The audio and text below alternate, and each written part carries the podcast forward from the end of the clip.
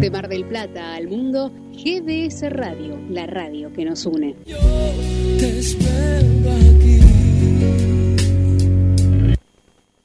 Déjate inundar por buenas sensaciones. ¿Sabes? Todo puede pasar. GDS Radio Mar del Plata, la radio que nos une. Invierno 2021. GDS. La radio que está junto a vos. Siempre en movimiento.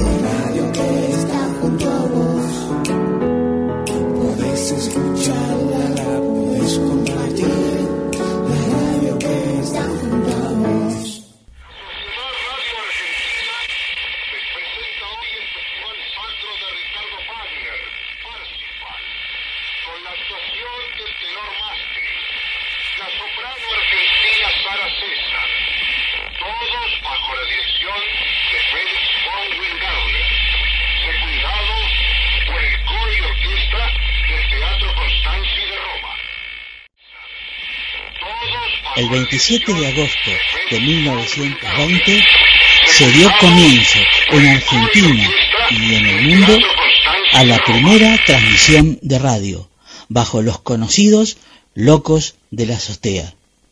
Hecho reconocido por la UNESCO como la primera transmisión de radio con continuidad y masividad.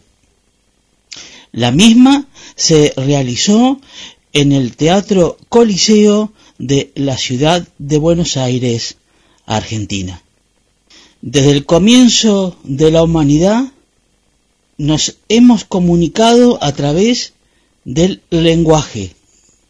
La radio ha sido un elemento valioso en cuanto al aporte que hizo para que llegara este lenguaje a todo el planeta, sin importar la raza, condición social, económica o religión. La radio se puede denominar que es la casa del lenguaje, en el cual nosotros podemos recibir distintas informaciones, noticias y cosas de interés que nos han marcado a través de nuestra vida. Es singular el hecho de que, por lo general, solemos eh, relacionar cada periodo o etapa mm, especial de nuestra vida con una radio, un programa de radio, un conductor, eh, una información que se haya transmitido a través de la radio. Sí, la radio ha formado parte integral de la vida de la mayoría de las personas del planeta. Se puede decir que la radio es un medio, no uno más, sino el mejor medio de comunicación, el más entrañable, emocionante, etc. Alguien describió a la radio como lo siguiente, como una persona frente al micrófono. Sí, eso es la radio. Una persona que habla a través de un micrófono y otras personas escuchan lo que la misma está diciendo. La radio, a través de los tiempos, ha tenido distintas modificaciones y cambios, en especial en estos últimos tiempos con los avances tecnológicos. Pero eso no hace que la radio pierda su vigencia y, siga cada vez más llegando a más millones de personas con su valiosa información. Sí, la casa del lenguaje es la radio. Y la pregunta es, ¿la radio tendrá alguna casa? Bueno, eso lo veremos próximamente eh, en el especial de GDS que de acá a unas semanas estamos preparando relacionado con los 100 años de radio, en especialmente en Argentina, a la cual vamos a hacer un párrafo aparte también a la radiodifusión relacionada con la ciudad de Mar del Plata. Así que es muy emocionante lo que estamos viviendo eh, en esta semana en el cual conmemoramos los 100 años de la primera transmisión de radio en Argentina. Muchas personas que nos antecedieron han puesto de su parte para que la radio sea lo que es hoy en la actualidad y lo que seguirá siendo en cuanto a seguir creciendo, en cuanto a calidad, audiencia y etcétera, para que nunca la radio deje de perder vigencia.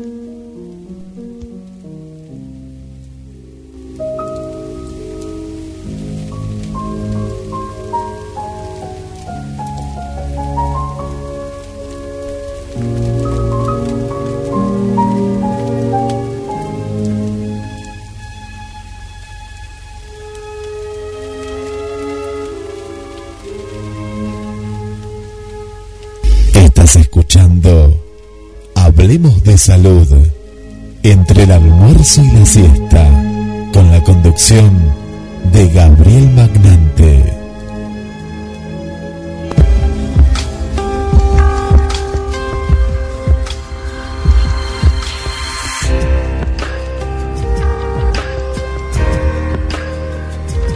Bienvenidos a Hablemos de Salud entre el almuerzo y la siesta la propuesta de cada sábado en el cual todos aprenderemos un poco más de salud, bienestar y calidad de vida.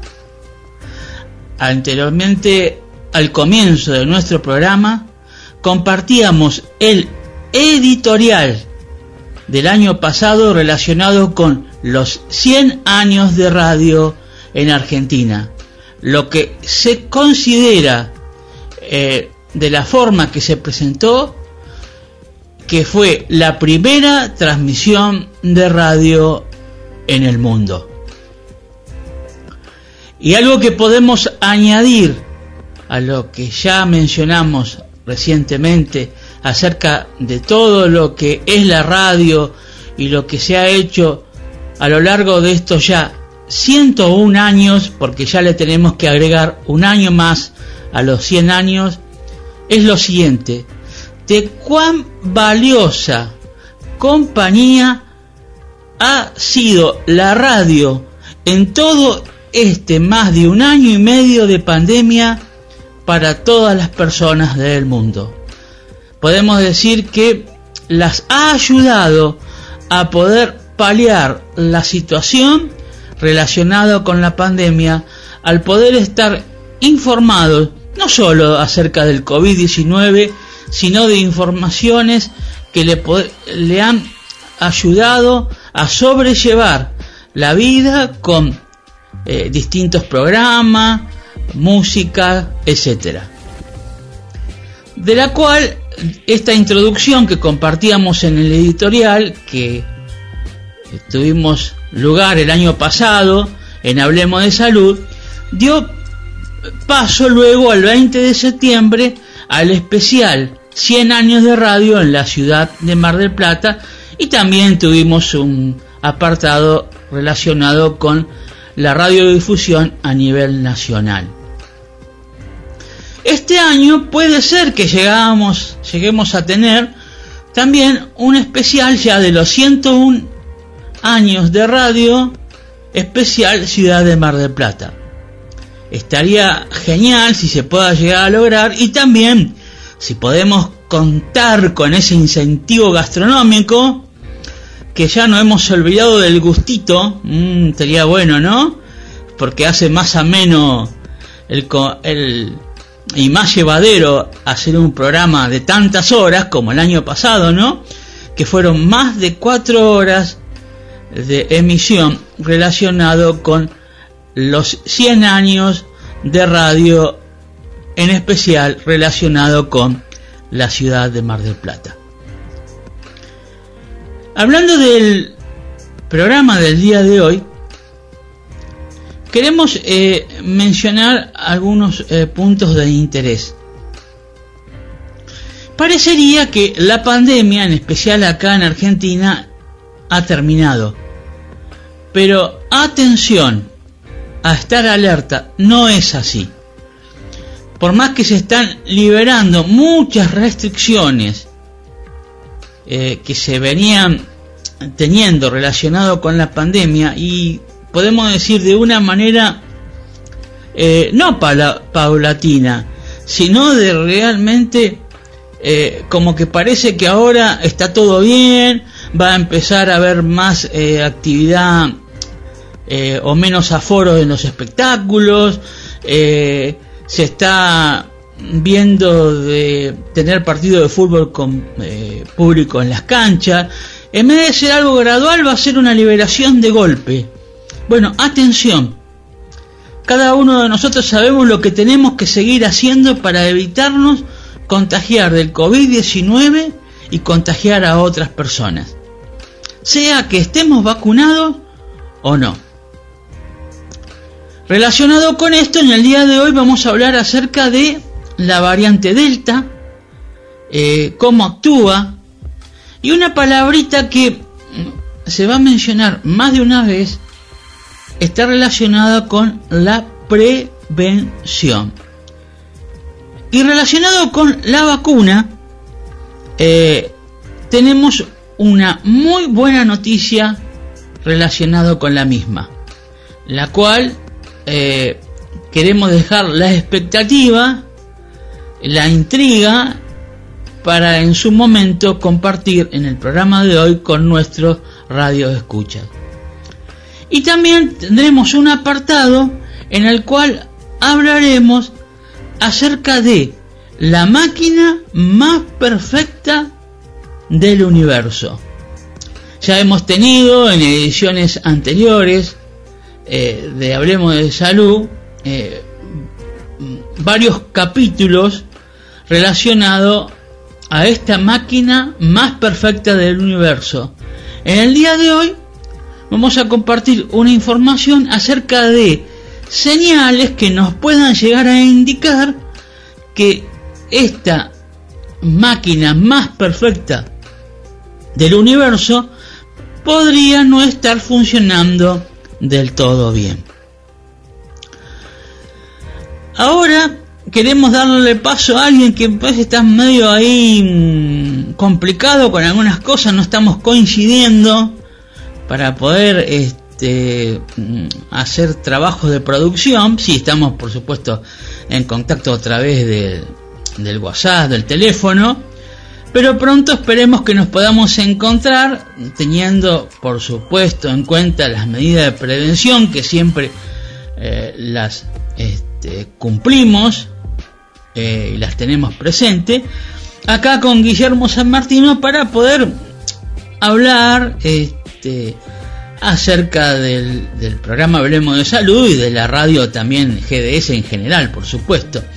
Así que ahora le queremos dar eh, la bienvenida a Guillermo San Martino, que, que, nos comente acerca si tiene algo que decir acerca de estos 101 años de la radio no sé cuál es la idea, si quiere mm, dar alguna, algún anuncio al respecto, y a ver si podemos contar con ese incentivo gastronómico. Ah, ¿qué van a decir? ¿Solo te interesa eso? No, es muy importante. ya que todos piden, yo pido, pero a veces muy, muy pocas veces me llega algo. y también si nos quiere comentar acerca de la pandemia, eh, lo que está pasando en el mundo, acá en Argentina. Algo que quería comentar de pasada es que acá en Argentina estamos en épocas electorales y por intereses políticos se están liberando muchas restricciones que antes no, no se hacían, eh, que estaban más acotadas, eh, para que, bueno, para que la gente este, parecería viera que está todo bien, que la gente no se queje que, la, que no le dejan hacer esto o aquello. Pero bueno, esperemos que esto después no lo tengamos que pagar con creces. Bueno, le damos paso a Guillermo San Martín a ver qué tiene para, comentarnos y lo escuchamos con sumo gusto. Hola Gaby, bueno, qué, alegría eh, volver a, escucharte y estos encuentros de sábados. Eh, disfrutamos mucho estos programas especiales también que, que han pasado y eh, comparto, comparto las palabras. Sí, sí, esto es como el ejemplo de la trampera. La trampera y el ratón, la trampera y el, y el pajarito, ¿no? Que a uno le ponen la, la comida, el queso para el ratón, el alpiste para el pajarito. Bueno, nosotros venimos a hacer el pajarito o el ratón, elijan quien quieran, o la ratona y la pajarita. ¿Por qué? Bueno, porque como bien dijiste recién, está el tema electoral. Se van a abrir los estadios para que la gente pueda volver al fútbol, se van a abrir los teatros prácticamente con la capacidad completa. Bueno, los cines ya venían, ahora más.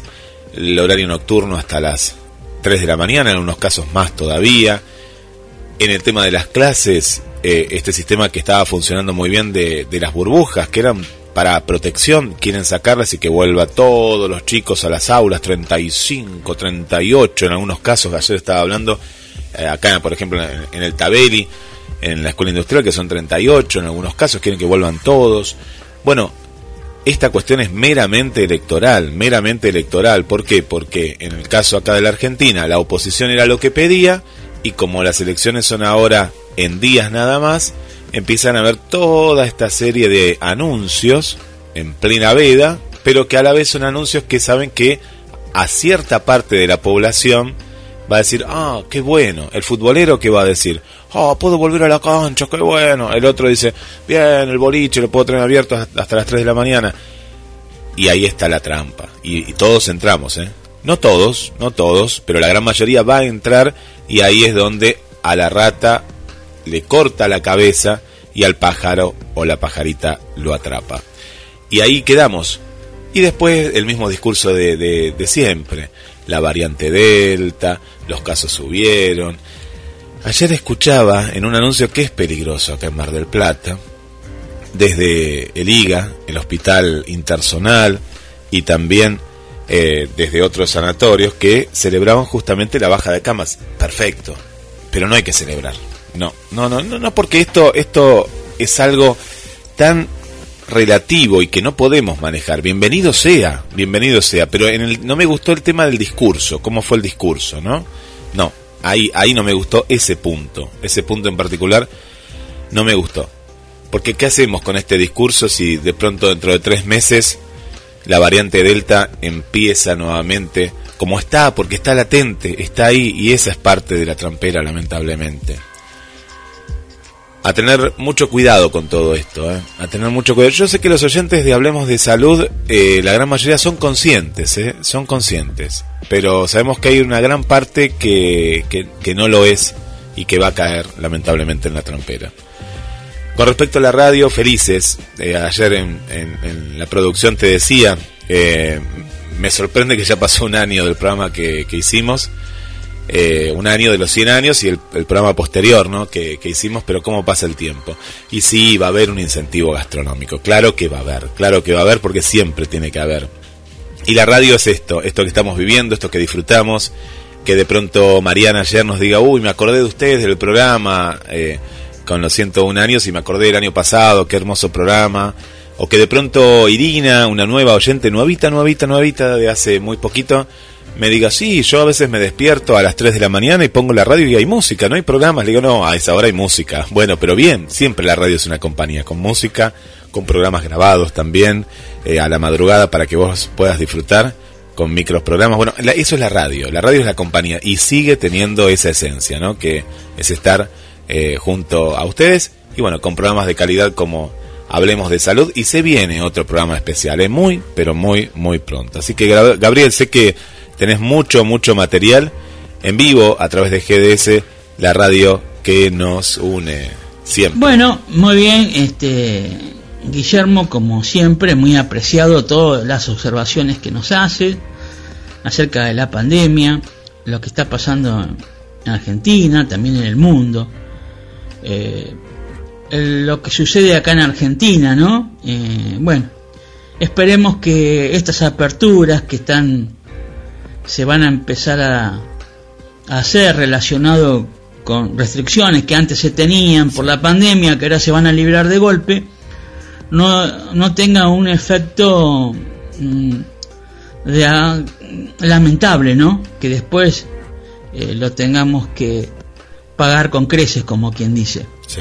Y también, bueno, quizás tengamos un especial de 101 años Sí, sí, en la ciudad de Mar del Plata. Esperemos que lo Se podamos concretar, porque a veces, bueno, el tiempo se va, que lo hacemos un día, que lo hacemos otro, que y a veces, como decía Guillermo, ya estamos, ya pasó un año más. El año pasado teníamos 100 años de radio, ahora tenemos 101. Increíble. Y bueno, ya a ver si podemos coincidir, eh, organizar algo bien, este, como siempre lo hacemos, y para darle un- a nuestro radio escucha eh, una edición eh, de la mayor calidad que le podamos ofrecer desde nuestra parte.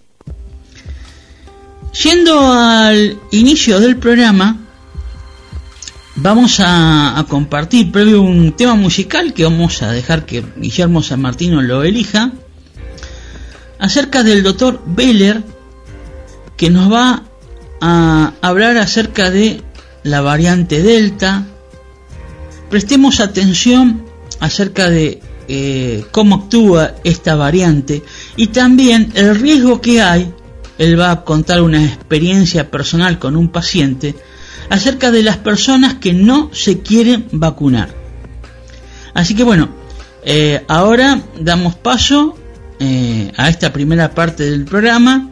Si Guillermo San Martino tiene algo para agregar, lo escuchamos con gusto. Damos la línea de oyente y pasamos al tema musical y a la primera parte de nuestro programa. 223-424-6646 en vivo, programa especial. ¿eh? Hoy los mensajes, vamos todos por Facebook, ¿eh? todos los mensajes por Facebook, todos los saludos para Gabriel Magnante, el Doc Mac, ¿eh? sí, sí, sí, porque es el Doc Mac con nosotros en GDS, la radio que nos une.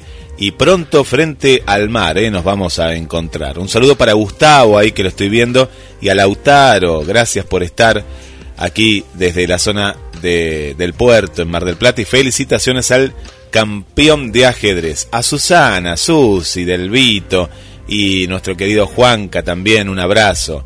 Para Gilén, eh, para Gilén también, un saludo aquí de nuestra ciudad.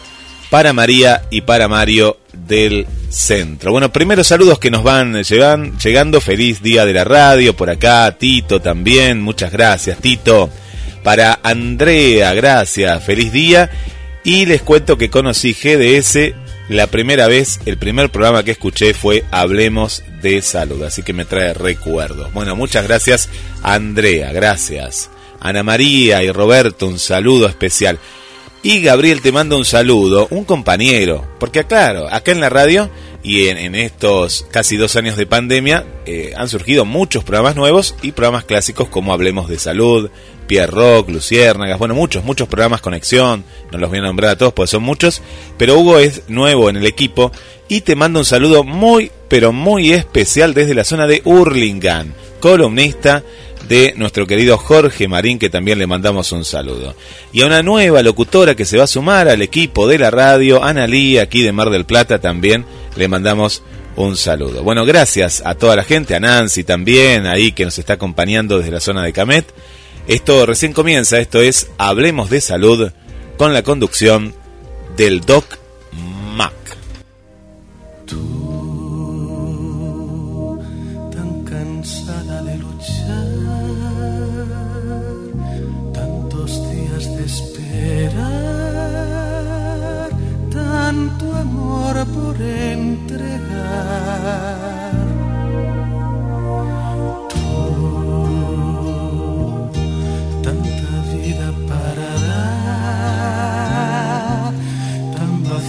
De pensar llorando en soledad.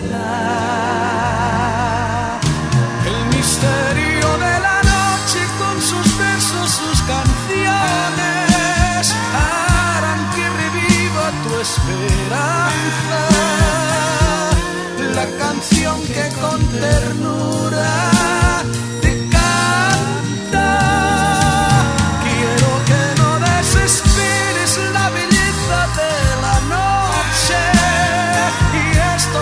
amigos de la radio.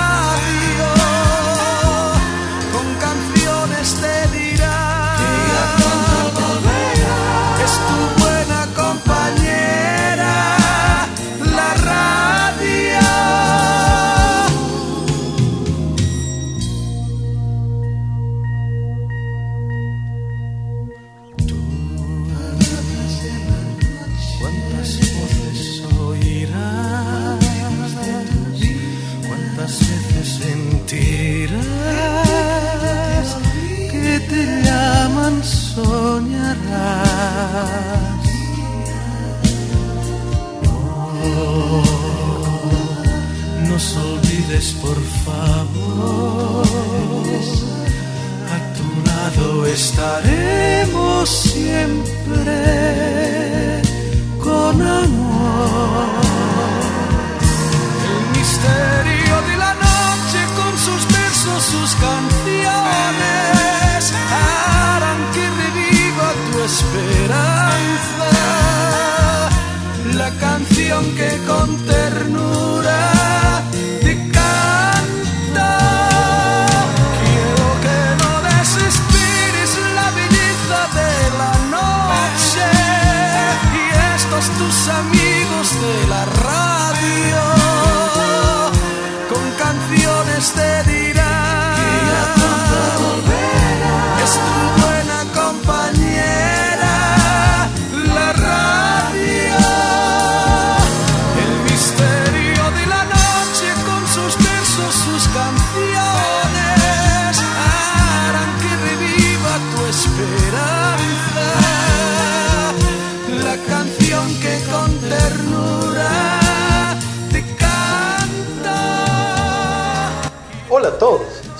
Dr. Vela y hoy les quiero contar una situación real que nosotros los médicos lo vemos todos los días. Imagínense una persona joven de 30 35 años con síntomas gripales leves, secreción nasal, dolor de garganta, dolor de cabeza, sin fiebre, sin otros síntomas que nos hagan sospechar mucho de COVID. Esa persona decide no aislarse porque cree que es un simple resfriado. Él decide incluso, antes de aislarse, realizar un test de PCR y esperar el resultado. ¿De qué se trata esto? ¿Es un resfriado? ¿Es una gripe? ¿Es COVID? Ya les aclaro que solamente por los síntomas no hay cómo saber. ¿Cuál es el problema? Si este paciente después de unos días confirma por la PCR que se trata de COVID-19, todo ese periodo que pasó no aislándose, estaba transmitiendo la enfermedad a otras personas. Y otra cosa aún más importante, todas las personas que tuvieron contacto con este individuo, incluso sin tener síntomas, pueden estar diseminando el virus en la población. Pero hay un problema incluso mayor. Este virus que se está diseminando puede ser la variante Delta, la cual ya sabemos que es más contagiosa y actualmente hay datos que sugieren que incluso causa una enfermedad más severa. Un caso de mi práctica del día a día, y esto es real. Un paciente joven de 35 años, el cual la semana pasada yo lo atendí en la, en la unidad de terapia intensiva. Este paciente trabajaba de albañil, no tenía ninguna enfermedad, ni siquiera fumaba, no era obeso. Él no creía en las vacunas. Pasaron varios meses teniendo la oportunidad de vacunarse y no lo hizo. Ahora, por insistencia de la familia, una semana antes de su internación decidió vacunarse, pero ese día también había tenido contacto con otras personas con, que tenían COVID-19 en su trabajo. Él se infectó, no le dio tiempo a la vacuna de protegerlo, tristemente evolucionó con una forma muy grave de la enfermedad, se lo tuvo que intubar y yo lo tuve que poner en diálisis. ¿Por qué? Porque sus riñones no estaban funcionando adecuadamente. Cuando el paciente ya estaba puesto en ventilación mecánica, haciendo diálisis, muy grave, casi falleciendo, eh, hablé mucho obviamente con los familiares y ellos me contaron que el paciente antes de ser intubado durante una videollamada había confesado que no se quería vacunar porque pensaba que no iba a hacer diferencia y que incluso se había arrepentido de no, haber, de no haberse vacunado cuando tuvo la oportunidad meses antes. Tristemente, este paciente falleció. Ahora yo les pregunto, ¿él falleció de la variante Delta? Es muy probable. Por eso hoy yo les quiero contar los principales 10 puntos claves para que se entienda perfectamente de qué estamos hablando. De manera bien concisa, ¿qué es la variante Delta? Es otra forma del virus, con algunas mutaciones que lo hacen diferente genéticamente. Podríamos decir que es el mismo SARS-CoV-2, pero mejorado evolutivamente. ¿Es realmente más contagioso? Sí, las mutaciones que él tiene hace que la infección sea más eficiente, que le sea más fácil, más simple entrar a nuestras células e infectarnos. Datos recientemente publicados muestran que ella es incluso más contagiosa que otras variantes que de por sí solas ya son mucho más contagiosas, como la variante alfa, por ejemplo, aquella que surgió en el Reino Unido. Es dos veces más contagiosa incluso. Imagínense que cuando una persona se infectaba en el inicio de la pandemia, esa persona que tenía el virus podía transmitir la enfermedad a dos, tres otras personas. Ahora, las personas que se infectan con la variante Delta pueden transmitir a 8, 9 personas a su alrededor. Imagínense si esas 8 o 9 personas, cada una de ellas, transmiten a otras 8 o 9 personas y así sucesivamente. Además, la carga viral en el tracto respiratorio de estos pacientes que se infectan con la variante Delta es mil veces superior a que cuando se infectan con otro tipo de variantes. ¿Se puede diferenciar esta variante de las otras que circulan? La respuesta es no, no se puede. Ustedes van a leer en muchos lugares, en muchos reportes, algunos estudios observacionales que muestren que quizás algunos pacientes con esta, con, esta infección tienen síntomas más de resfriado, o sea, síntomas de secreción nasal, síntomas de dolor de garganta, dolor de cabeza y no suelen tener tanta fiebre, tos, falta de aire, alteraciones del olfato o del paladar. Pero ya les cuento que estos son solamente datos observacionales, o sea, son observaciones hechas en un pequeño grupo de pacientes. En la práctica, cualquier coronavirus puede causar estos síntomas. No podemos tener la seguridad de decir que determinado paciente tiene tal variante solamente por los síntomas. Incluso esos síntomas de dolor de garganta, dolor de cabeza, un poco de secreción nasal, puede ser cualquier otra patología como por ejemplo resfriado común, una simple gripe. Lo importante que tenemos que entender acá, que por más síntomas leves que uno tenga y crea casi afirme que es solamente un resfriado, incluso estando vacunado contra el coronavirus, debemos hacer aislamiento y debemos testarnos. ¿Para qué? Para evitar la diseminación. ¿Por qué? Porque así como puede ser un resfriado, también puede ser COVID-19. Además de ser más contagiosa, esta variante causa enfermedad más severa, según el CDC se están observando casos de infección más grave, principalmente en los pacientes no vacunados.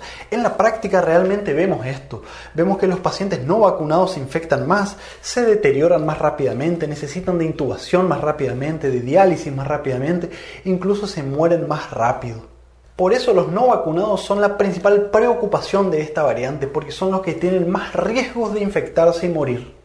Diferentes reportes, por ejemplo del Reino Unido, muestran que las personas que se infectan con esta variante Delta tienen 1.5 veces más riesgo de hospitalizarse que si se infectan con otra variante como la alfa, por ejemplo, que es la que surgió originalmente en Reino Unido, que de por sí ya era más preocupante que las anteriores. ¿Existe algún grupo etario que se vea mayormente afectado por esta variante? Sí, en la práctica se están viendo mucho más personas jóvenes entre 18 y 29 años aproximadamente que llegan graves a la UTI infectados con esta variante.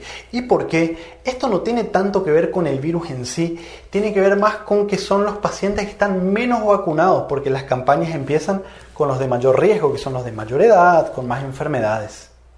Ahora, además de no estar vacunados, las personas de esta edad son las que más se exponen por las diferentes actividades que realizan o determinadas creencias contra la vacunación, etc. Son las que tienen más riesgo de exponerse a una infección o de irse a lugares donde hay mucha gente, aglomeraciones, determinados eventos, etc.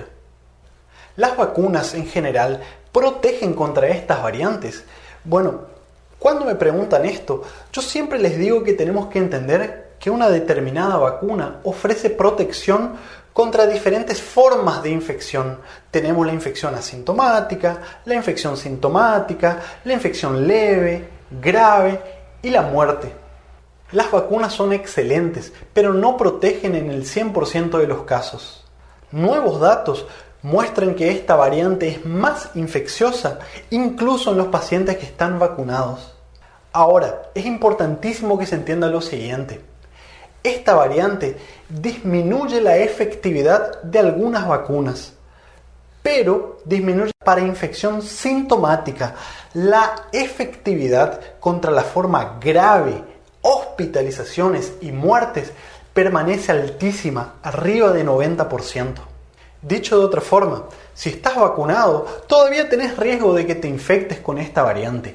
Ahora el riesgo de que mueras o que te tengas que internar es bajísimo porque las vacunas siguen siendo altamente efectivas, incluso contra esta variante. Estos datos son principalmente tomados de las vacunas de ARN, como por ejemplo Pfizer, o de la vacuna AstraZeneca también. Ahora, fíjense esto, por más que esta variante disminuya levemente la efectividad contra la infección sintomática, estar vacunado sigue siendo muchísimo mejor que no estar vacunado el riesgo de una persona no vacunada de infectarse contra esta variante es 8 veces superior a la de una persona que está vacunada. Y el riesgo de morir por esa infección o de hospitalizarse es 24 o 25 veces mayor en los no vacunados que en las personas que están vacunadas. Entonces, no hay que hacer demasiados cálculos, no hay que ser un experto en matemática para entender que incluso aunque la vacuna disminuye un poco la efectividad, sigue siendo muchísimo mejor estar vacunado. Las personas vacunadas que se infectan con esta variante contagian a otras personas. La respuesta es sí. Pero fíjense qué interesante, datos publicados en algunos estudios muestran que inicialmente cuando uno se infecta, estando vacunado o no estando vacunado, la carga viral inicial es la misma, no hay mucha diferencia. Ahora, a lo largo de los días, la carga viral disminuye mucho más rápidamente en los pacientes que están vacunados. Y esto es importantísimo. Esto sugiere que las personas que están vacunadas, cuando se infectan con esta variante, transmiten la enfermedad por menos tiempo. Doctor Veller, ¿existe algún test que me pueda hacer en la farmacia o el test de PCR para saber que estoy con la variante Delta? La respuesta es no. Los test de PCR que nos realizamos habitualmente cuando sospechamos de infección o los test que se hacen en las farmacias no detectan variantes, detectan infección por SARS-CoV-2, o sea, COVID-19, pero no te va a decir si tenés la alfa, la beta, etc. Para saber si es variante delta o no, se tienen que hacer estudios de la secuencia genética del virus y esto se hace en laboratorios especializados para ver la determinada eh, prevalencia o número de casos de variante Delta en la población, pero no se lo hace de manera individual. ¿Cambió alguna estrategia en relación al tratamiento con respecto a esta variante? No, las estrategias siguen siendo exactamente las mismas, tanto para diagnosticar como para tratar a la enfermedad. De hecho, en la gran mayoría de los casos en nuestra práctica, cuando nosotros estamos tratando a un paciente con coronavirus, no sabemos cuál es la variante el tratamiento es el mismo. Por último, ¿qué podemos hacer para evitar que esta variante se disemine o que mute aún más? Bueno, ya te aclaro que las vacunas, por más excelentes que sean, no son suficientes para terminar con esta pandemia. Entonces debemos utilizar todas las otras herramientas de prevención. Por ahora, incluso aunque estemos vacunados, si tenemos síntomas, debemos aislarnos, debemos testarnos, por más que creamos que sea un resfriado, debemos continuar usando máscaras, debemos continuar manteniendo la distancia, evitando las aglomeraciones. O sea, además de la vacunación, se necesita de todas las otras medidas de prevención, por lo menos hasta que la mayoría, 70-80% de la población esté vacunada. Si es posible, incluso un mayor porcentaje de la población para finalmente terminar con esta pandemia. ¿Cuándo se va a terminar la pandemia? Yo no lo sé, nadie lo sabe todavía. Lo que sí sabemos es que el camino es la prevención. Bien, como siempre el doctor Beller nos explicó acerca de lo que es la variante Delta, cómo actúa, eh, que lo que se sabe que es mucho más eh, contagiosa, tiene un efecto más multiplicador en cuanto a contagio que las variantes anteriores del mm, COVID-19. También nos habló acerca de la experiencia de, una persona que falleció por no querer vacunarse. Y esto no es eh, para cada uno de nosotros una llamada de atención, una alerta que debemos vacunarnos. Siempre es mejor estar vacunado que no estarlo.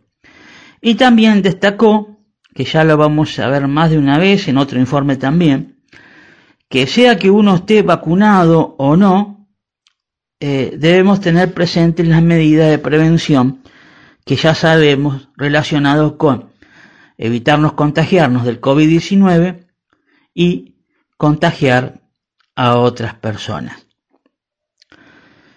Ahora queremos eh, dar paso, no sé si hay algún mensaje eh, de audio o de texto, o lo dejamos como es costumbre hace varios programas ya, compartirlos eh, al final de nuestro programa. Vamos a dar paso a un tema que va a introducir a lo que ya habíamos anticipado acerca de la máquina más perfecta del universo señales de que no estaría funcionando bien. Compartiremos un tema musical de eh, Rafael, en el cual nos va a hablar acerca de maravilloso corazón. Escuchamos el tema musical y damos paso al siguiente informe.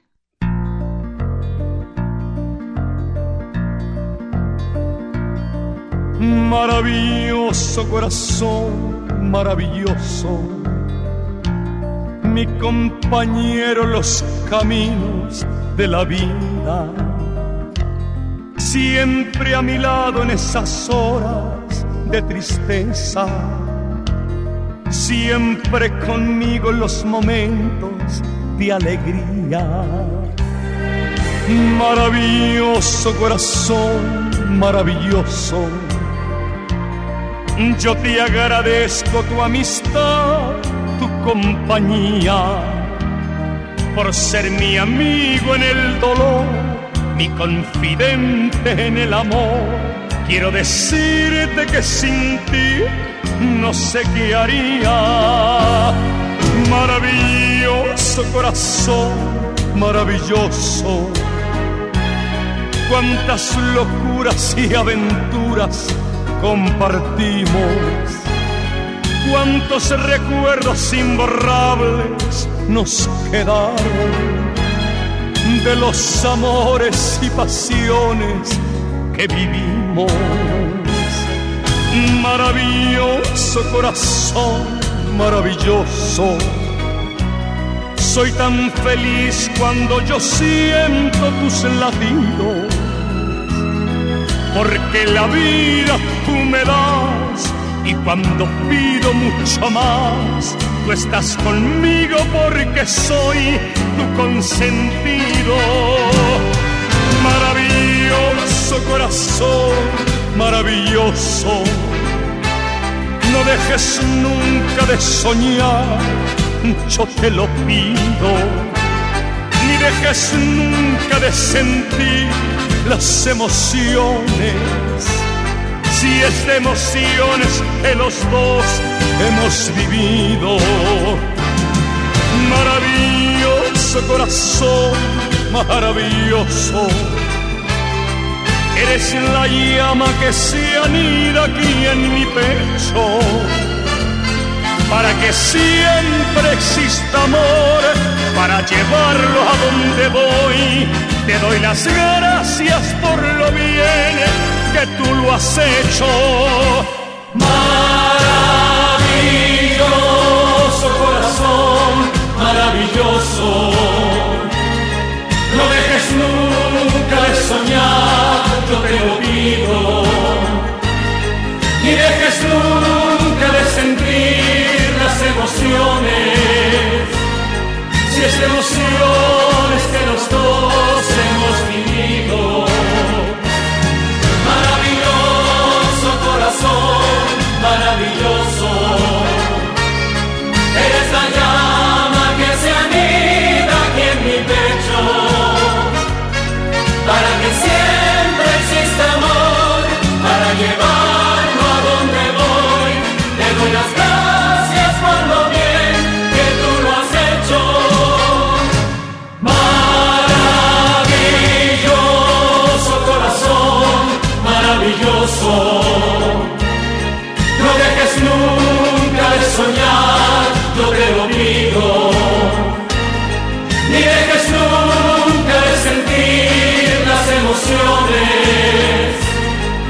Si es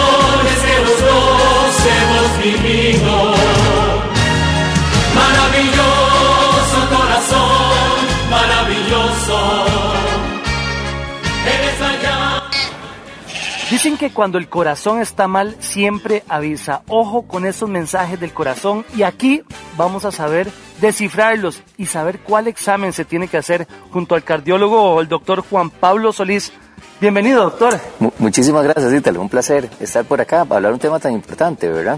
Doctor, ¿por qué es tan necesario ponerle tanta atención a los mensajes que manda el corazón? Sí. Mira, es que es muy importante, Ítalo, porque la mayoría de las veces el corazón nos, nos avisa de alguna u otra forma, ¿verdad? Si bien es cierto, en algunos casos vemos muertes súbitas, que el paciente pues, pues cayó ahí en una vía pública, en un, en un servicio, pero lo cierto es que la mayoría de las veces el corazón nos viene hablando, ¿verdad? Algún dolor, alguna molestia, nos agitamos al subir escaleras, la persona se desmaya, siente palpitaciones. Y, y a veces las primeras veces son, son de corta duración, le, le dolió unos minutitos, se le quitó, entonces bueno, la persona di, quedó tranquilo. Pero justamente como vos decís, Italo, hay que poner mucha atención a esos primeros avisos que nos da el corazón porque es el momento justamente de que la persona se revise, ¿verdad? Y se haga los estudios pertinentes, ¿verdad? Doctor, presión alta, taquicardia, dolor de pecho, para cada mal hay una prueba específica. Eh, sí, sí, Italo. De hecho, gracias a la, la medicina ha avanzado muchísimo y en el campo de la cardiología tenemos muchas herramientas. Eh, es el día a día nuestro, ¿verdad? Porque si bien es cierto la exploración, tomar signos, todo eso es muy importante, pero lo cierto es que para cada escenario vamos a tener diferentes herramientas para, ya sea para confirmar, descartar un diagnóstico o eventualmente profundizar a ver en qué riesgo tiene esa persona. ¿Y cuántas veces no nos han dicho, hágase un electrocardiograma, caminemos, doctor? Sí, perfecto. A donde está pues ya nuestro paciente. ¿En qué momento hay que mandar un electro? Nos mandan un electro. Sí, eh, el electro es, el, como el pan nuestro de cada día, es una herramienta muy importante y algunos dicen que en realidad el electro deberíamos hacerlo en, en toda persona mayor de edad. En algún momento de nuestra vida, sobre todo después de los 18 o 20 años, deberíamos hacernos un electro o las personas que tienen padecimientos crónicos también, es una herramienta que tenemos que hacer periódicamente. También, si la persona, por ejemplo, eh, hace mucho ejercicio, se siente bien y todo, también con mucho más razón, si va a empezar un plan de entrenamiento, un plan nutricional, se está preparando para una competencia, es muy importante hacer un electro porque nos da mucha información y tal. Ujú. ¿Qué es lo que se ve, doctor, en un Sí, electrocardiograma? el electrocardiograma, bueno, eh, aquí tenemos a, a- a nuestro paciente, digamos. El electrocardiograma tiene, es un, es un sistema en que conectamos 10 electrodos eh, a- al tórax. Algunos pueden estar en, en- los superiores pueden estar en este, en este sitio o en los brazos y los inferiores en la parte inferior del abdomen o las piernas.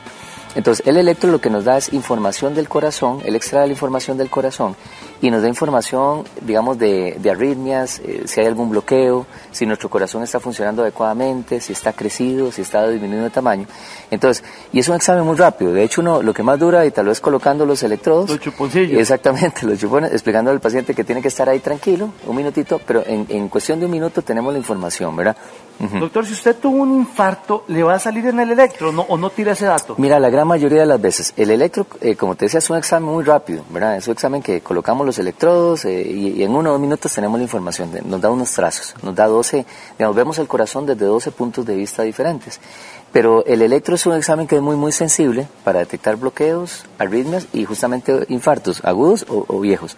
A veces vemos que el paciente eh, tiene factores de riesgo, fue tabaquista, tal vez refirió años atrás algún dolor de pecho y donde hacemos el electro efectivamente nos damos que, que esa persona, eh, digamos, tuvo en el pasado este, un infarto. Entonces, eh, sí, sí, la mayoría de los infartos los va a detectar el electro. y tal. ¿Una persona con marcapasos puede hacerse un electrocardiograma? Sí, sí, claro, claro. De hecho, hay, hay ritmos de marcapaso clásicos. Este, Ítalo, eh, la, si la persona tuviera un marcapasos, igual le- se le colocan los electrodos, los, los chuponcitos y todo, no afecta, digamos, el marcapasos y más bien nos puede indicar en ese momento cómo está funcionando, si está funcionando bien, eh, si, si algún cable se está zafando o no, pero no es una contraindicación, más bien eh, lo podemos hacer perfectamente bien, igual que cualquier otra persona, ¿verdad?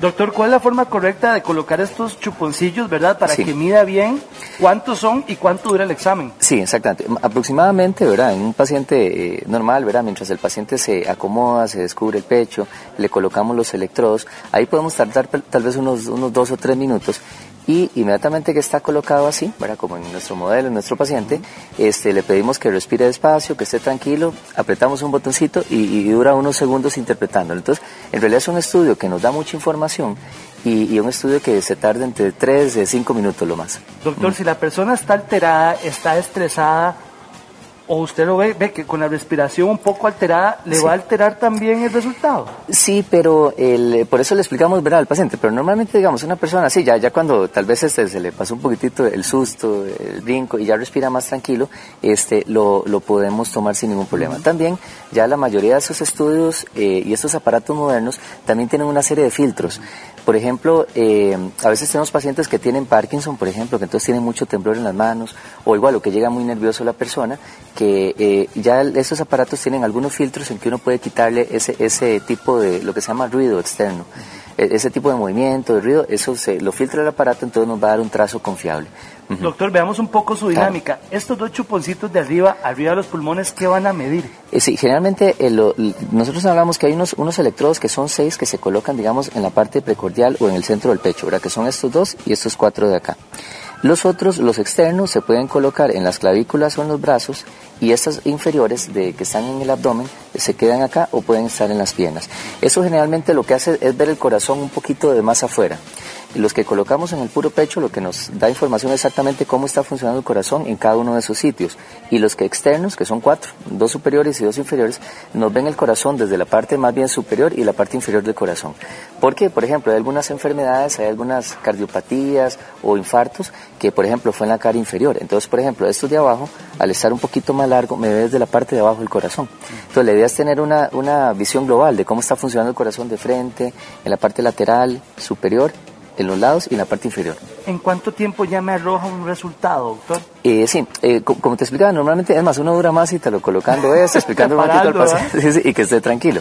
Pero en realidad, una vez que, que logramos eso, que el paciente esté ahí acostadito, eh, el aparato rápido interpreta la información, no- nos limpia ese ruido que hablamos y a veces en 30 segundos, un minuto tenemos el electro. Entonces, es muy rápido. ¿El doctor va viendo aquí en vivo lo que está pasando o espera el papelito que le arroja o le arroja? Eh, bueno, hay, hay varios tipos. Por, bueno, por ejemplo, es- es- este monitor es bastante moderno, ¿verdad? Entonces él, él incluso más bien te lo manda a la computadora, te lo manda. Pero eh, hay otros, o los clásicos, sí te imprimen un papelito. que te saca el papelito. Eh, De hecho, exactamente. aquí lo vemos como... como Bueno, el- también tiene, exactamente. Aquí sí. ¿ves? Entonces tiene las dos formas.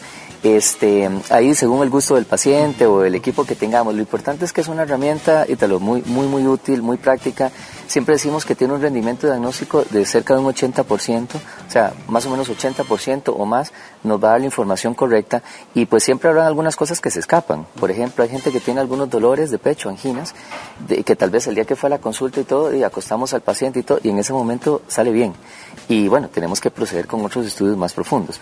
Pero lo cierto es que es un estudio que es muy rápido, eh, costo efectivo y es muy orientador. El electro casi siempre nos orienta si hay una situación de cuidado, si tuvo un evento previo, como vos me, decías, un infarto previo, o- y, y si obviamente tenemos que tomar acciones en ese momento. Doctor, a mi papá le mandaron un holter, pero yo nunca entendí por qué. Caminemos un poquito al holter Sí, y sí. qué es y para quiénes. Claro, claro. Bueno, aquí tenemos otros dos estudios que son importantísimos también y de todo el, de, de día a día en nuestro quehacer, digamos, de cardiología. Este, digamos, el que tiene aquí nuestra muela, este, es un- ese se llama un mapeo. El mapeo y el holter son dos estudios que se llaman ambulatorios, son estudios de 24 horas. El mapa es un estudio que se usa para monitorizar la presión arterial. Cada vez tenemos más hipertensos, Ítalo, y cada vez ve- lo vemos que aparece a los 25, 30 años fácilmente la hipertensión. Entonces este aparatito nos sirve por un lado para, para diagnosticar, por ejemplo, en esos pacientes que, que a veces la tienen alta, a veces la presión está normal, que, que piensan que el aparato está malo en casa, entonces bueno, es una forma de diagnosticarlo. También lo que clásicamente se llama hipertensión de bata blanca. el que te trae una serie de tomas en, en casa normales, pero el día de la consulta se le disparó la presión. Entonces es una excelente herramienta para diferenciar. Y también cada vez le vamos eh, encontrando más us- usos. Por ejemplo, se sabe que hay algunos hipertensos que en el día su presión está bastante bien y es en la noche donde hacen los picos de presión. Y eso es muy peligroso. Se sabe que el patrón nocturno, el hipertenso, cuyas cifras son más altas en la noche es peligrosísimo porque es una bomba de tiempo, ¿verdad?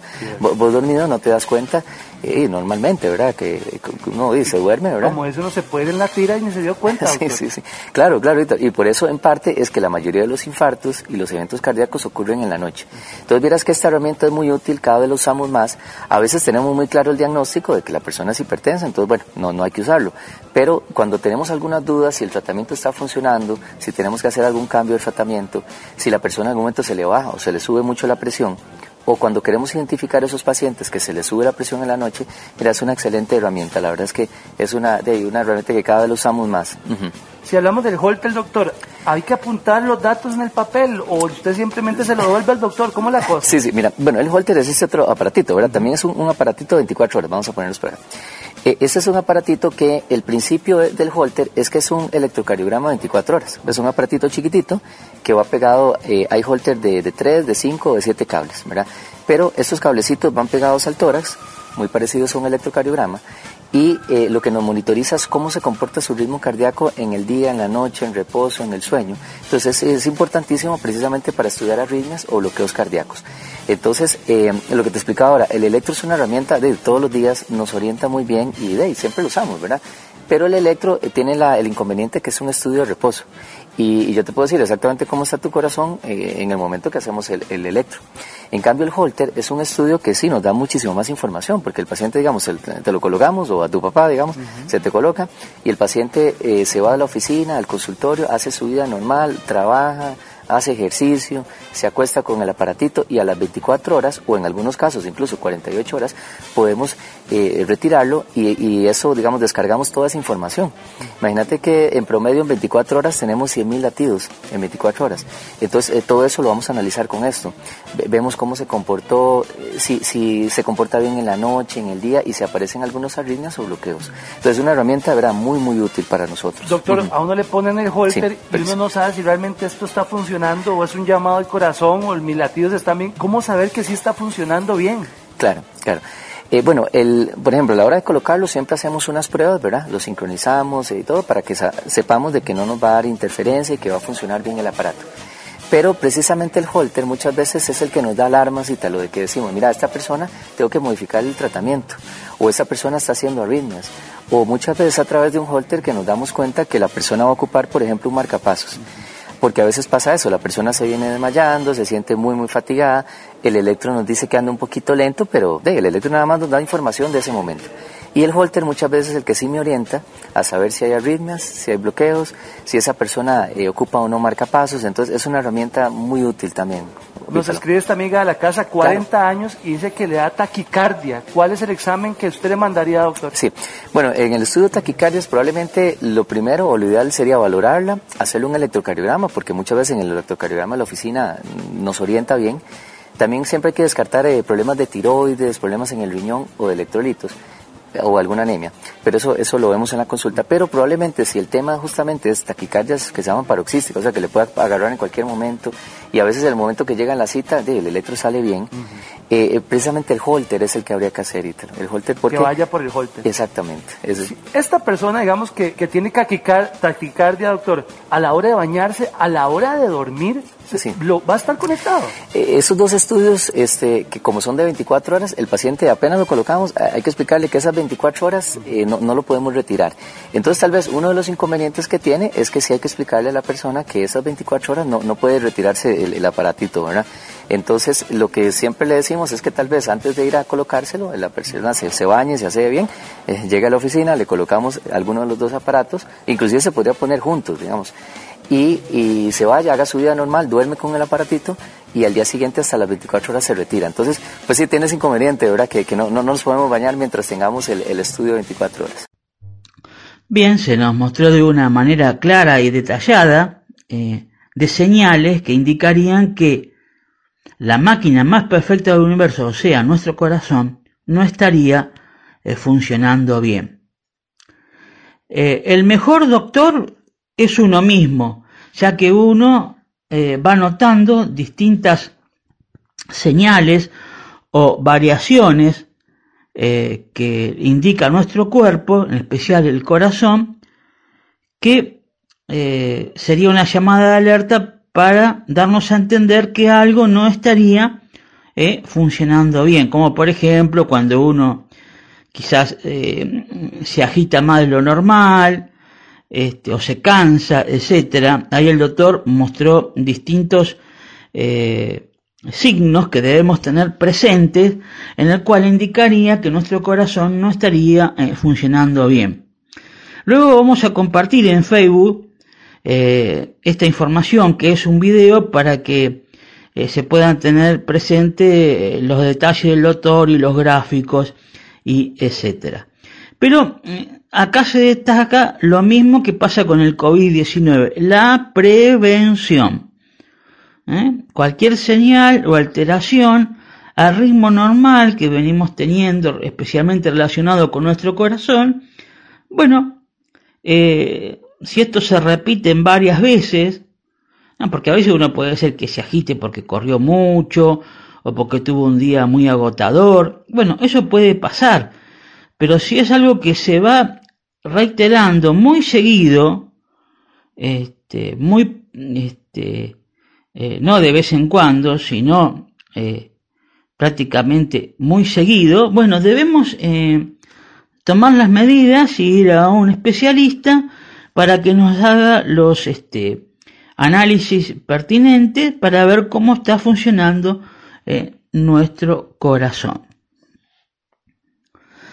Ahora mm, queremos dar paso al siguiente informe si hay algo que Guillermo San Martino quiera compartir o algún mensaje, o si no, lo, como siempre, los dejamos para el final, relacionado con el doctor Beller y una muy buena noticia relacionado con una de las vacunas que se está administrando contra el COVID-19. Escuchamos el tema musical elegido por Guillermo San Martino y damos paso a este, digamos, emocionante e interesante informe del Dr. Beller.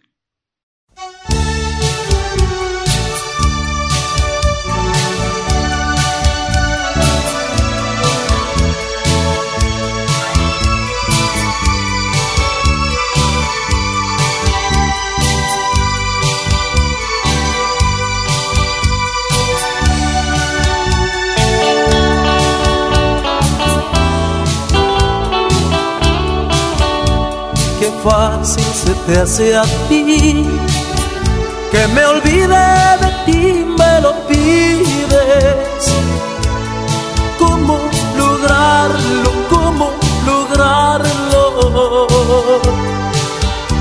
Si en cada pedacito de mí tú vives,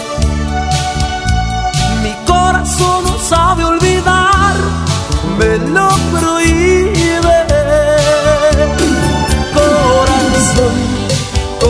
Corazón,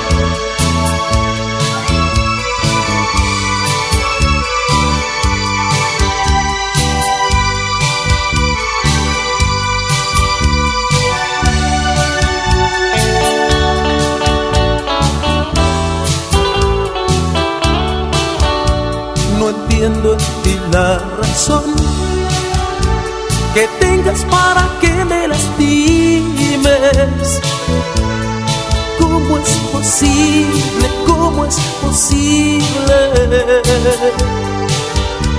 que tengas tanta maldad en ti que te decide a darle un golpe bajo a mi amor y aún sonríes corazón corazón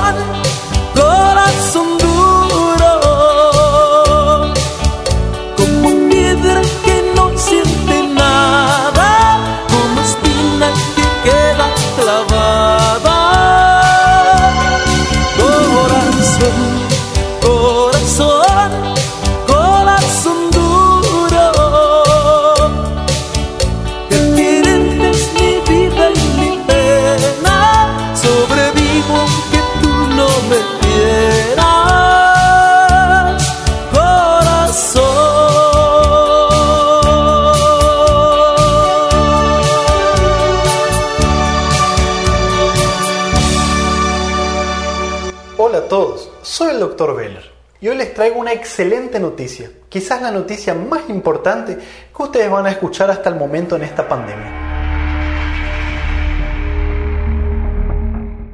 Hasta antes de este video, todas las vacunas contra la COVID-19 venían siendo utilizadas bajo una autorización de uso de emergencia, o sea, ninguna estaba oficialmente aprobada para uso. Pero el 23 de agosto se notificó que la vacuna de Pfizer fue oficialmente aprobada para uso. Ya les voy a explicar qué quiere decir todo esto. Vamos a estar viendo muy brevemente cómo funciona la vacuna, cuál es su eficacia, cuál es su efectividad, qué pasa con las variantes, sobre todo con la Delta que tanto nos interesa, cuánto dura la inmunidad y también vamos a estar viendo algo que seguramente les interesa muchísimo, seguridad y efectos adversos. Comencemos. Pero primero, autorización de uso de emergencia quiere decir que las agencias reguladoras, en este caso la FDA, permite o autoriza el uso de determinado producto médico no aprobado aún, ya sea para diagnosticar, tratar o prevenir determinada patología o afección muy grave en este caso, cuando no existen otras alternativas aprobadas. Hasta la fecha de hoy sabemos que la COVID-19 no tiene cura. La mejor manera de combatirlo es la prevención. Posteriormente, cuando se tiene toda la información necesaria de que determinado producto, en este caso la vacuna de Pfizer, cumple con todos los estándares de calidad, seguridad, efectividad, etc., obtiene la luz verde, o sea, la aprobación final. Vamos a decir lo siguiente, dentro de poco la vacuna de Pfizer va a aparecer en el calendario de la vacunación en diferentes países como vacuna obligatoria, al igual que la vacuna, por ejemplo, de la neumonía, de la meningitis, de la rubiola, de las paperas, etc. Vamos a recordar que en diciembre del 2020 esta vacuna recibió autorización para uso en mayores de 16 años. Posteriormente, a mediados de mayo del 2021, la autorización se extendió para mayores de 12 años. Vale aclarar que esta aprobación del 23 de agosto del 2021 se aplica solamente para mayores de 16 años. Veamos rápidamente cómo funciona esta vacuna. Recordemos que es una vacuna genética formada por un ARNM rodeado por una nanopartícula lipídica, como si fuera una gota de aceite que rodea a este material genético. Este ARNM está diseñado para que nuestro cuerpo, nuestras células, construya o fabrique la proteína spike del coronavirus. De esta manera, estimula nuestro sistema inmunológico para formar defensas contra esta proteína spike por ende contra el coronavirus. Vale aclarar que cuando este material genético de la vacuna termina de ser utilizado, nuestras propias células lo destruyen, lo degradan. O sea, ¿qué te quiero decir con esto? Que este material genético de ninguna manera se incorpora o interactúa con nuestro ADN. Este material genético de la vacuna no modifica nuestro ADN. Veamos su eficacia, o sea, qué tan buena fue en prevenir la infección en los ensayos clínicos. Ya en los estudios de fase 3 mostró una eficacia de 95% para prevenir la infección sintomática, o sea, para evitar que vos te enfermes cuando te infectes con este virus. Esta eficacia fue mayor en las personas más jóvenes, fue un tanto menor en las personas de más de 65 años, cercana al 92%, y cabe resaltar que esta eficacia se obtuvo después del séptimo día de la aplicación de la segunda dosis, o sea, para que estés protegidos necesitas las dos dosis de la vacuna. Estos datos se vieron en más de 36.000 pacientes que fueron analizados durante los ensayos clínicos de fase 3. Otros datos que tenemos acá es que la eficacia en personas de 12 a 16 años fue del 100%, por lo menos en los ensayos clínicos. Pero vayamos ahora a lo que nos importa, la efectividad, o sea, la capacidad de prevenir infección en el mundo real, en la cancha. En este caso, los estudios de fase 4 de Israel mostraron una efectividad para infección sintomática de más del 92%. Todo esto a partir de datos obtenidos en más de 6.5 millones de personas vacunadas. Estos estudios también mostraron datos muy interesantes y muy útiles para la vida real. Esta vacuna mostró una efectividad para infección asintomática, o sea, para prevenir contagios de más del 90%. También datos publicados de Israel. Ahora, todo muy lindo hasta acá, pero el problema es que la vacunación lleva un tiempo en inmunizar a todas las personas. Y mientras tanto, el virus sigue circulando, sigue infectando a las personas no vacunadas y de esta forma el virus muta. Estas mutaciones trajo consigo a las variantes que ustedes conocen con las letras del alfabeto griego. ¿Qué sabemos de la vacuna de Pfizer y las diferentes variantes? Bueno, un estudio en Qatar con más de 265 mil personas vacunadas con esta vacuna, en una época en la cual las variantes alfa y beta eran las dominantes, que son variantes que tienen de por sí mayor, eh, mayor tasa de infección en las personas, mostró que esta vacuna continuaba siendo altamente efectiva. Contra la variante alfa, por ejemplo, la efectividad superaba el 90% y contra la variante beta superaba el 75%.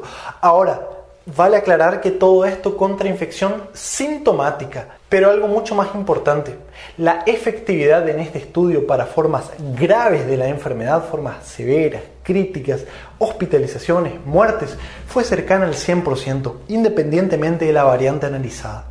Pero ahora gente, ¿qué pasa con la famosa variante Delta?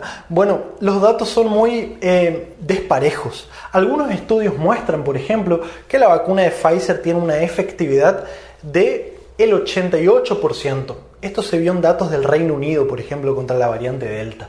Ahora, datos no publicados de estudios hechos en Israel muestran que la efectividad contra la variante Delta es cercana al 65-70%. Pero de nuevo, todos estos números son para infección sintomática. Lo más importante es que independientemente del país o estudio analizado, la efectividad de esta vacuna para formas graves supera el 94%, incluso con la variante Delta. ¿Qué te quiero decir con esto? En palabras simples, vacunarte es siempre mejor que no estar vacunado, independientemente de la variante analizada. ¿Querés que termine la pandemia? ¿Querés dejar de usar máscara? ¿Querés que volvamos a tener una vida normal? Vacunate. Y no solamente eso, decile a tus familiares y amigos que también se vacunen. Ahora, una pregunta importante. ¿Estás vacunado con esta vacuna? ¿Cuánto tiempo te va a durar la inmunidad? Pregunta muy frecuente. Lo que sabemos hasta el momento es que la inmunidad dura por lo menos 6 meses. Ahora, a partir del segundo mes, hay datos que dicen que la efectividad comienza a disminuir. Pero esta disminución es muy sutil. Por ejemplo, de 96% a los dos meses pasa a 90%. Y después, a partir del cuarto mes, baja a 87, 88%.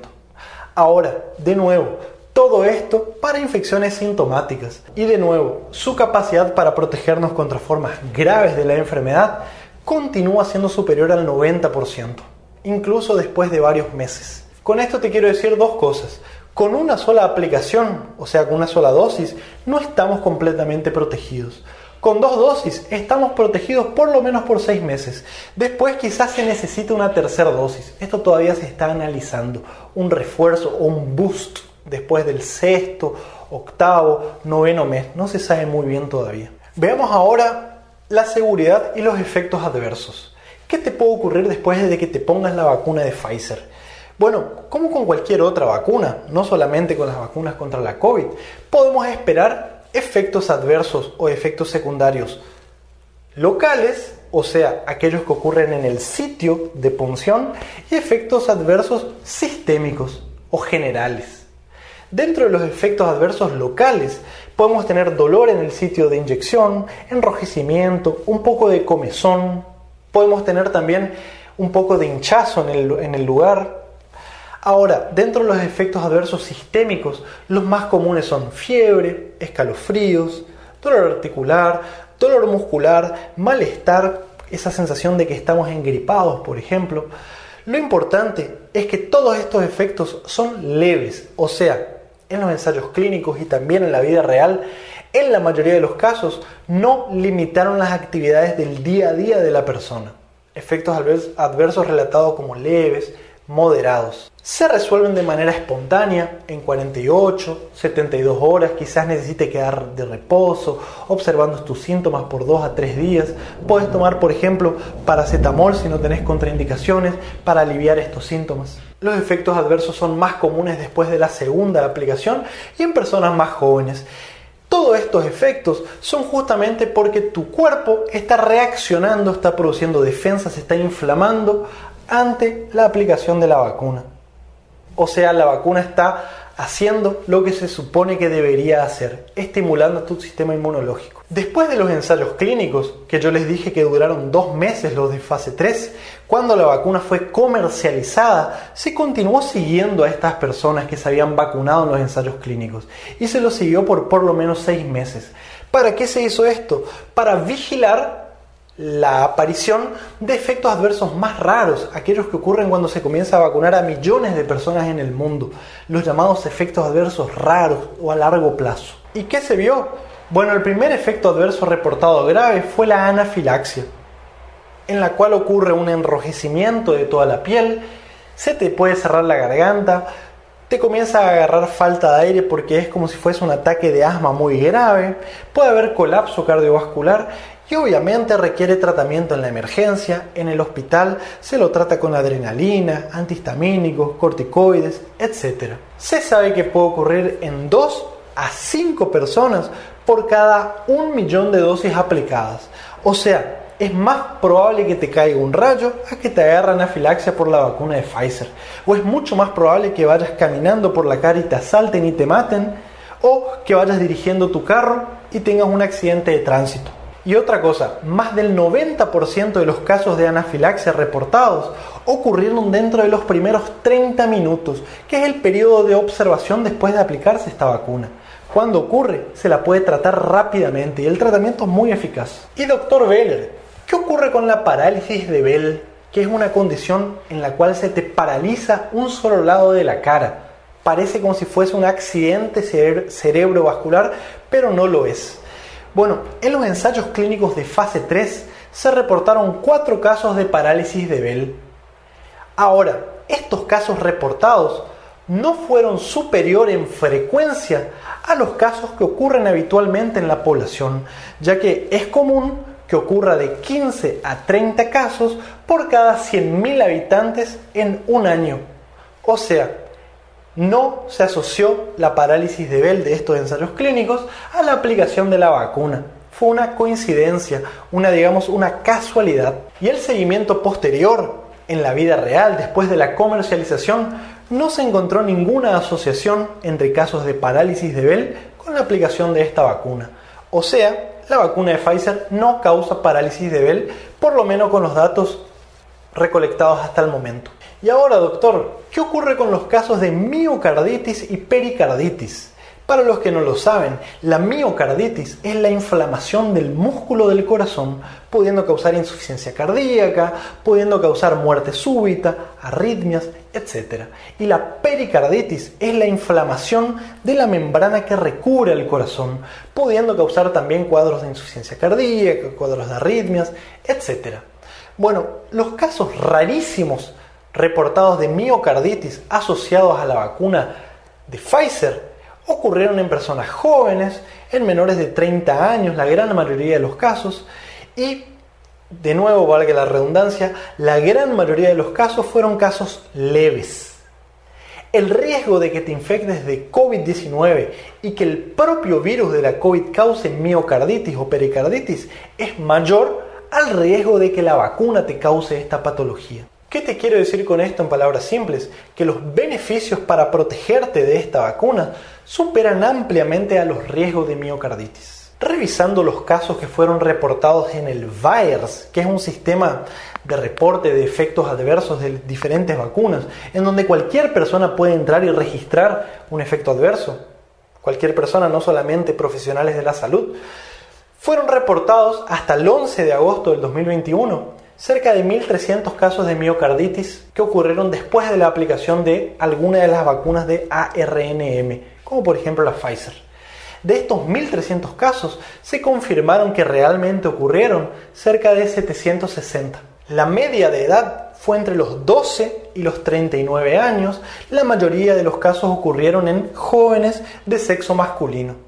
Ahora, ¿cuál es el riesgo de que te ocurra miocarditis a partir de estos casos reportados si consideramos la cantidad de dosis de vacunación eh, realizadas en todo el mundo, o mejor dicho, en este caso en los Estados Unidos. El riesgo estimado es el siguiente.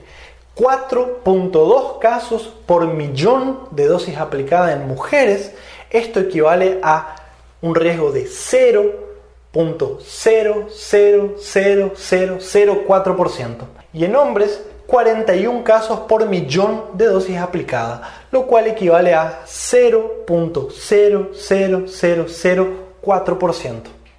Esto entre los 12 y 29 años. Y el riesgo en mayores de 30 años es aún menor, 2.4 casos por cada millón de dosis aplicadas. O sea, de nuevo, es más probable que te caiga un rayo o que te asalten o que, te, o que tengas un accidente muy grave, fatal de tránsito. ¿Cómo puedes reconocer que te puede estar ocurriendo miocarditis después de aplicarte determinada vacuna? Bueno, los casos ocurrieron generalmente dentro de la primera semana, se presentaron como dolor torácico, como si fuese un infarto, dolor torácico, falta de aire. Cuando se fueron a la emergencia tenían alteraciones típicas en el electrocardiograma, alteraciones en las enzimas cardíacas y los casos se confirmaron por resonancia magnética. De nuevo, la gran mayoría de los casos fueron relatados como leves. ¿Y qué ocurre con la trombosis, doctor? Que fueron reportados con otras vacunas como por ejemplo la AstraZeneca o la vacuna de Janssen. Bueno, en más de 98 millones de dosis aplicadas no se reportó ningún caso de trombosis venosa cerebral asociado a la vacuna de Pfizer. ¿Y qué hay de otros efectos adversos raros o a largo plazo? Bueno, hasta la fecha no se reportó ningún otro. Finalmente, si te aplicaste la primera dosis de alguna otra vacuna, te podés aplicar la segunda dosis de la Pfizer, o sea, podés combinar las vacunas. Bueno, la respuesta es que quizás sí. Ya hay estudios llevándose a cabo con, por ejemplo, la vacuna de AstraZeneca, en la cual se aplicó la primera dosis con esa vacuna y la segunda se está utilizando Pfizer. Los datos son muy prometedores, no solamente, no solamente muestran que desencadenan una buena respuesta inflamatoria, sino que quizás esta respuesta inflamatoria es superior a dos dosis de la misma vacuna. Y los datos hasta el momento es que esta combinación es segura sin aumento en la incidencia de otros efectos adversos. Bueno, esto fue un resumen de la vacuna de Pfizer. Finalmente tenemos la primera vacuna aprobada por la FDA. Vamos a ver qué pasa en el resto de los países, sobre todo en Latinoamérica y con las otras vacunas. La muy buena noticia es que la vacuna de Pfizer es la primera en obtener la aprobación definitiva. Anteriormente, como todas las vacunas que se están suministrando, eh, tenía una aprobación de emergencia. ¿Y qué esto qué significa aprobación de emergencia? Bueno, es lo siguiente. Al no haber ningún otro medicamento que se pudiera suministrar contra el COVID-19, y sí había varias vacunas que en los eh, estudios de las distintas fases mostraron un resultado positivo, los distintos entes reguladores mm, de los países, en especial donde se ha elaborado la vacuna, eh, se, le daba una aprobación de emergencia para que se pudiera suministrar estas vacunas contra el COVID-19. Ahora la vacuna de Pfizer tiene la aprobación de emergencia eh, que tenía antes ya no la tiene. Ahora tiene la aprobación definitiva. Eh, está haciendo esto una aprobación para personas a partir de los 16 años en adelante. ¿Y qué cambia el hecho de que antes era de emergencia y ahora es una aprobación definitiva? En lo siguiente, que se puede llegar a lograr esto, que las personas a nivel personal puedan, cuando esté eh, disponible, por ejemplo en una farmacia, puedan llegar a comprar eh, la dosis de eh, la vacuna de Pfizer previa a una receta. O, por ejemplo, un médico que vea que un paciente tenga eh, algunas eh, enfermedades de riesgo o de base, que crea que deba suministrársele una tercera dosis de la vacuna, en este caso de Pfizer, de Pfizer, se la pueda llegar a recetar para que se la suministre. Pero también es una muy buena noticia en lo siguiente, la aprobación de la vacuna de Pfizer de manera definitiva abre la puerta para otras vacunas que se están suministrando contra el COVID-19 que también van a poder llegar a tener la aprobación definitiva eh, contra el COVID-19.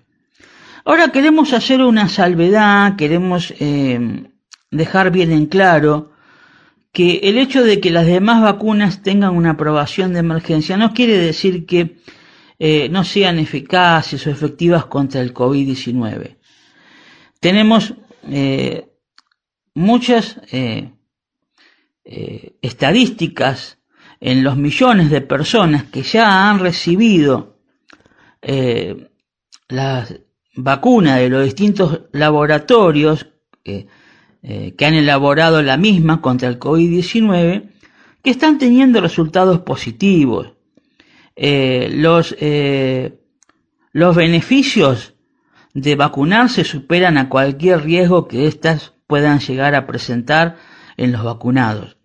Así que no, no digamos, bueno, ahora yo quiero la de Pfizer porque ha sido aprobada definitivamente.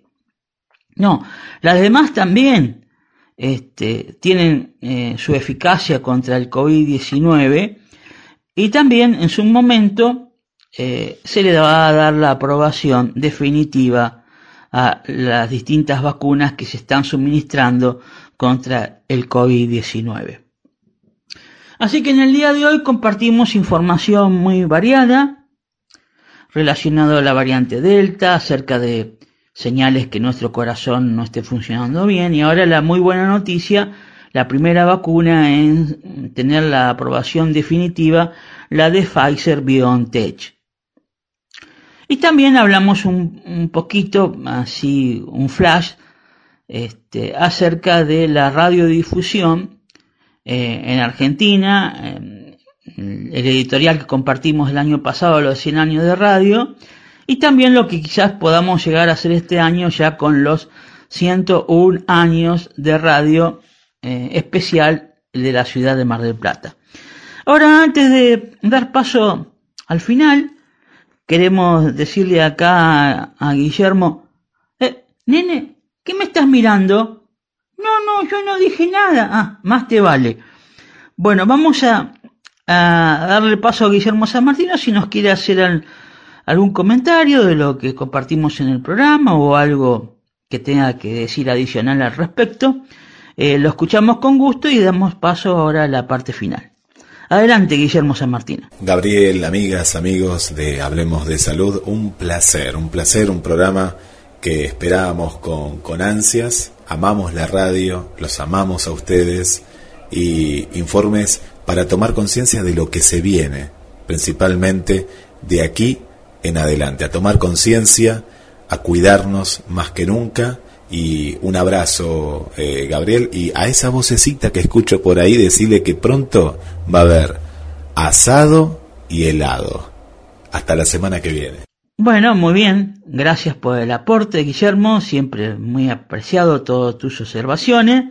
Y también vamos a ver qué pasa con esos 101 años de radiodifusión en Argentina, especial Ciudad de Mar del Plata.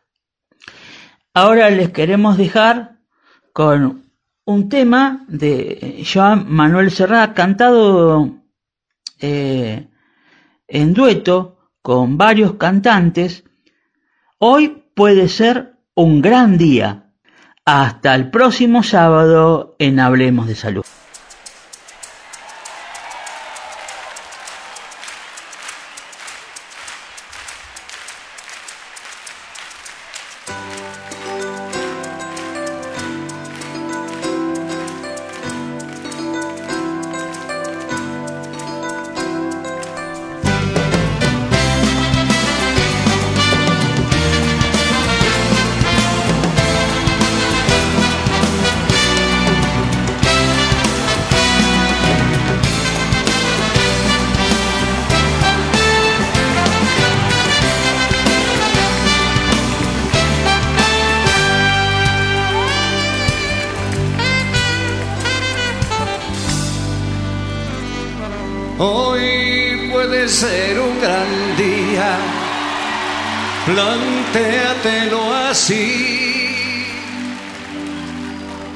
Aprovecharlo, lo que pase de largo, depende en parte de ti. Dale el día libre a la experiencia para comenzar.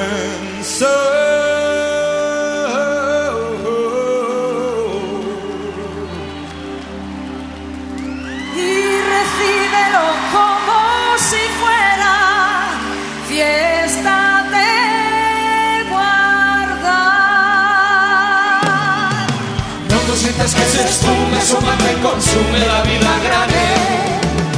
Hoy puede ser un gran día, duro, duro con él.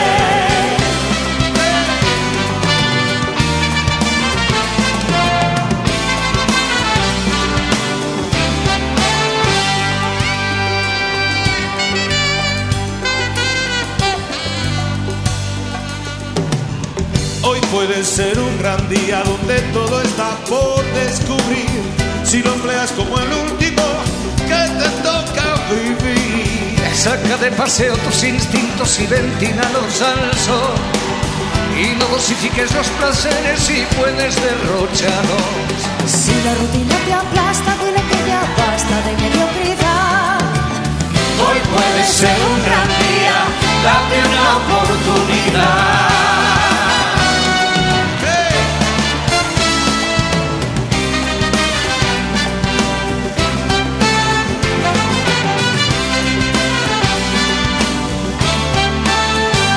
Puede ser un gran día imposible de recuperar. Un ejemplar único, no lo dejes escapar. Que todo cuanto te rodea lo han puesto para ti. No lo mires desde la ventana y siéntate al festín. Pelea por lo que quieres y no desesperes si algo anda bien. Hoy puede ser un gran día y mañana también. Hoy puede ser un gran día duro, duro, duro, duro, duro, duro, duro, duro, duro, duro, duro, duro, duro con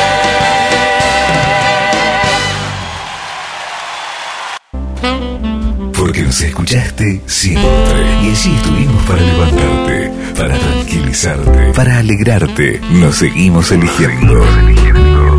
GDS Radio. www.gdsradio.com.ar La radio que nos une.